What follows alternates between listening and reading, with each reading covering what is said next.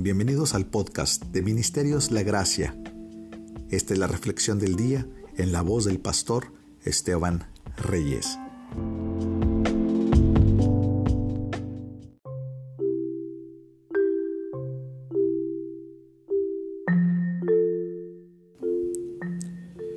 Pero Marta se preocupaba con muchos quehaceres. Lucas 10:40 La falta de Marta no era que tuviera muchos quehaceres. De hecho, la condición de un siervo se adecua a un cristiano. Yo sirvo debería ser el lema de todos los príncipes de la familia real del cielo. Tampoco su falta era que se preocupaba con muchos quehaceres. Nosotros no podemos hacer demasiado. Hagamos todo lo que nos sea posible. Permitamos que la cabeza, el corazón y las manos se comprometan en el servicio al Maestro. Marta no tuvo falta alguna al estar ocupada preparando un banquete para el Maestro. Qué bien por Marta, que tuvo la oportunidad de agasajar a tan bendito invitado y feliz también de tener el espíritu de entregarse con toda el alma a esa tarea. Su falta fue que se preocupaba con muchos quehaceres y entonces se olvidó de él y solo se acordó del servicio. Ella permitió que el servicio fuera más importante que la comunión. Así presentaba un servicio manchado con la sangre de otro Debemos, tú y yo, ser Marta y María en uno. Debemos realizar muchos servicios, sí, y tener mucha comunión al mismo tiempo. Para esto necesitamos una gracia especial, porque es mucho más fácil servir que tener comunión. Josué nunca se cansó de pelear contra los amalecitas, pero Moisés que oraba en la cima de la montaña, tuvo necesidad de que dos ayudantes le sostuvieran las manos. Cuanto más espiritual el ejercicio, más rápidamente nos cansamos. Los frutos escogidos son los más difíciles de desarrollar.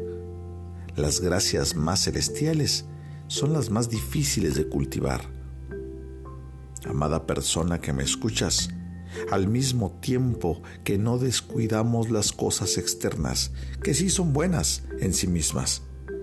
Debemos velar, pelear, luchar también por disfrutar una comunión con Cristo, esa comunión que sea viva, que sea personal.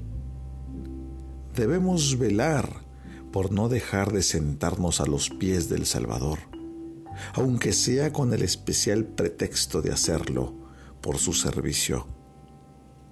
La cosa más importante para la salud de nuestra alma, la primera cosa para su gloria y la primera para nuestro propio provecho, es mantenernos en perpetua comunión con el Señor Jesús y velar para que la vital espiritualidad de nuestra fe se mantenga por encima de todo lo demás en este mundo. ¿Qué es lo que más te preocupa en este momento? ¿Estás tan dedicado a tus quehaceres, a tus pendientes, a tus responsabilidades, a tu servicio e incluso al ministerio, que has olvidado pasar un tiempo de oración con Dios?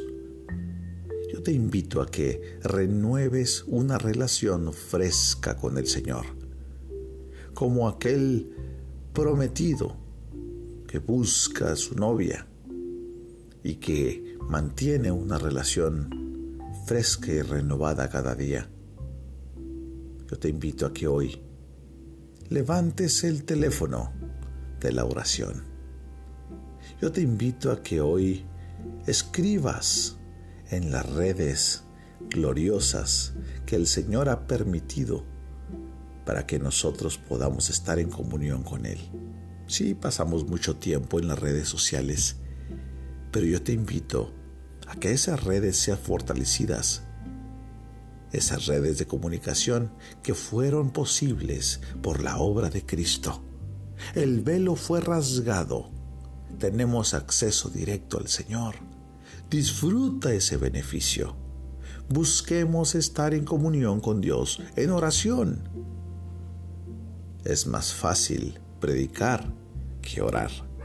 Es más fácil hacer algo para la gloria de Dios en el servicio externo que en la comunión interna con Él. Vamos a orar en esta hora, bendito Señor, en el nombre de Jesús yo te ruego que obres poderosamente, Señor, en nuestras vidas. Permítenos tener un deseo santo de estar en comunión contigo. Padre, recibe la gloria, recibe la honra, recibe la alabanza.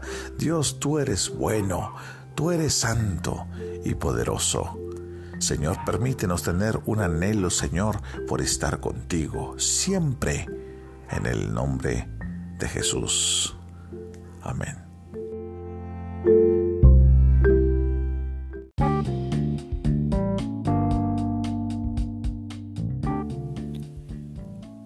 Esta es una obra clásica devocional de inspiración diaria por Charles Spurgeon, en la voz del pastor Esteban Reyes, desde Ciudad Juárez, Chihuahua, México.